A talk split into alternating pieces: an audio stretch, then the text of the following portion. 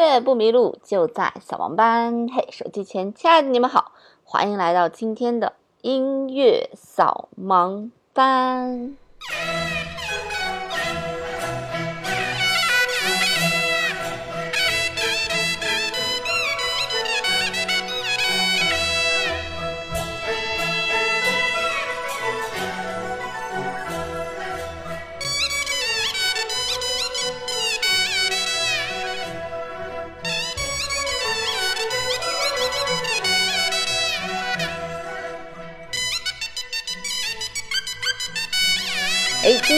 音乐是不是特别的热闹哈？刚才的这段音乐呢，叫做《百鸟朝凤》。那演奏这段音乐最主要的乐器呢，就是唢呐了。网上有这么一段话，特别流行，说这个所谓百般乐器啊，唢呐为王，不是升天就是拜堂。千年琵琶万年筝，一把二胡拉一声。唢呐一响全剧终，曲一响布一盖，全村老小等上菜。走的走，抬的抬，后面跟着一片白。棺一抬，土一埋，亲朋好友哭起来。鞭炮响，唢呐吹，前面抬，后面追。初闻不知唢呐意，再闻已是关中人。两耳不闻关外事，一心只蹦黄泉堤。一路嗨到阎王殿，从此不恋人世间。那这就是对唢呐的一个描写哈。我们大多数人对唢呐的这个认识，真的就是从这个红事儿和白事儿开始的，就是喜事儿和丧事儿开始。我们在对唢呐的一个认识呢，就是唢呐的声音好像特别的大，特别的尖啊。其实也是这样啊。唢呐呢有被称为这个霸王乐器，为什么霸王乐器呢？就是因为它的声音特别的大，然后呢穿透力还特别的强。如果这个唢呐跟别的一合奏啊，只要唢呐声音一响起来，它的任何声音都盖不过它了，所以叫百般乐器唢呐为王嘛。也有人讲说，这个交响乐队啊，你看啊，这个交响乐队，呃，这个配置一般来讲会有十几把提琴啊，几把大提琴，对吧？它都会有这样的配置，比方说三把圆号。那对于唢呐来讲，那这一把唢呐盖过所有啊。所以叫做唢呐是霸王乐器。唢呐呢，按理来讲应该是一种木管乐器吧，因为它的这个管身啊是木质的，而且有这个簧片儿哈，就我们说单簧管、双簧管的那个。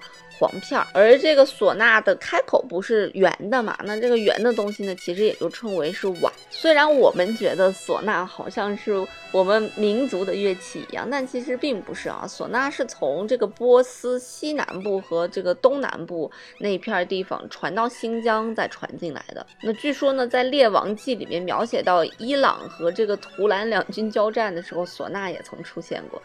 所以根本就不是咱们中国发明的乐器啊。不过呢，在这个明朝时期呢，唢呐达到了它的兴盛期。清朝的时候呢，就衰败了。那现在呢，我们对唢呐的认知呢，一方面就是这个红事儿、白事儿哈，一方面就是一个把它叫做流氓乐器。而且呢，大多数的这个家长在给孩子选择乐器的时候呢，西洋乐器一般就是钢琴啊、小提琴啊、架子鼓，对吧？那这个咱们中国的民族乐器呢，我看就是学古筝的非常多啊。那其次就是什么二胡啊、琵琶，从来没有听哪个家长说 说我们家孩子是吹唢呐的哈。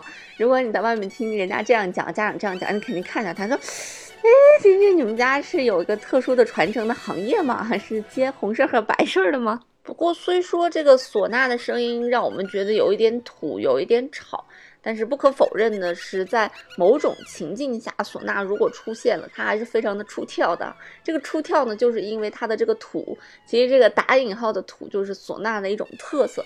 那这个吵呢，就是音量大嘛，这音量大呢，就有一种非常突出的感觉啊。所以如果在一众乐器里面，唢呐突然出现了，就会把你带到一种特定的场景当中，这种代入感啊，特别特别的强。呃，别看这么多人调侃唢呐，据说呢，唢呐是一个很难吹的一个乐器。即便你有一些其他管乐这个吹奏乐器的基础哈，你在吹唢呐的时候还是比较难。那因为我们刚才讲了，唢呐的声音大嘛，它这个声音大呢，其实要求的你的这个肺活量也要大哦。所以如果你的肺活量不足，平常说话都小不声声的，那你吹唢呐就基本上啊这个无望了。现实就是这么残酷，而且据说唢呐的声音呢，它比较大，但是呢还无法变小，就是我们听见它为什么吵的一个原因，所以需要很强的气息才能够把它支撑起来。啊。所以在网上很多人就讲说，不建议你去自学唢呐啊是一件很痛苦的事情，因为它的这个包括气息啊，还有手指的一个指法呀，和很多啊吹奏乐器都不一样。不是说你学了一个吹奏乐器，你会吹一种乐器，你就所有的乐器都能吹了。那唢呐这个乐器呢，是所有吹奏乐器里面最难去吹的。而且唢呐里面呢，还有一种叫做这个循环呼吸法的这么一个东西啊。据说就是一边呼气吹奏的同时呢，用鼻子来吸气，反正就是很难练吧，就是不太能够练得会。这个可能也有一点点天赋，那就跟这个西班牙语的这个大舌音是一样啊。反正我估计我这辈子都练不会大舌音吧。所以这种啊循环呼吸法呢，可能也跟有一点点天赋有关系。那一般在吹唢呐的时候是不太建议是一直长时间的吹的。这就容易缺氧晕过去啊！但是你说这个唢呐这么难吹，为什么那些民间的艺人？俗话说得好啊，高手在民间呀，对不对？而且这些民间的艺人，据说就是吹吹唢呐的，还会互相吹起来比较，互相较劲儿吹，还有较劲儿吹耐力的。大家听见的那种吹一个长音啊啊，一直吹的那种，这可要比唱歌一直唱一个长音要这个肺的肺活量更多。那其实唢呐也是分为不同的音区的哈，有高音啊、中音啊和低音。一般呢，我们听到的比较多的就是。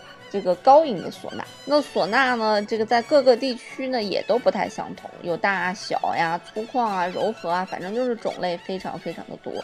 那杆儿的长短不同呢，也有这个不同的品种。那据说呢，在这个闽西这个地方啊，还有一种叫做大唢呐的吹法，那就是把两只这个构造相同的唢呐，就是长度和粗细略有不同的这种唢呐放在一起吹。那我们刚才听到那首作品《百鸟朝凤》。啊，应该是 这个唢呐界最有名的一首曲子了啊。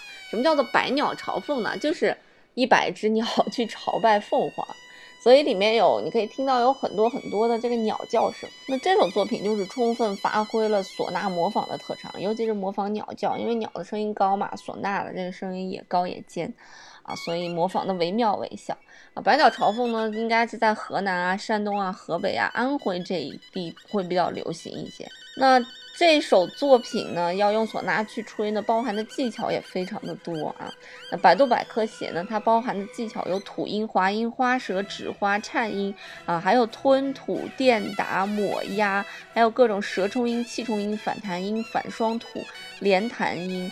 气唇同颤音、指气同颤音等高难度的一些技巧，我的理解呢，就是除了牙齿没有用啊，这个唇呐，还有舌头啊，都用上了。那我也有朋友自己吹唢呐玩啊，他吹唢呐完全是为了压制这个楼上打架子鼓的小孩，没想到把自己给吹耳鸣了。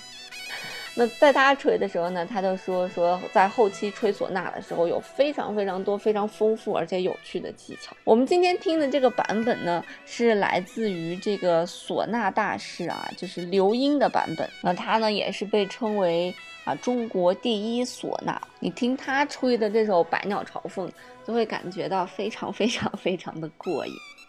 好啦，非常抱歉，今天在十一点的时候啊，为大家上线了这么一期，呃，音乐十分欢快的作品。因为我知道，嗯，很多朋友可能是听着我的节目要进入梦乡的，不知道你现在是不是已经从床上坐起来蹦起乡土地了呢？好啦，那在节目的最后呢，我就把这首《百鸟朝凤》啊送给大家。音乐不迷路，就在扫盲班。我们下期再见喽。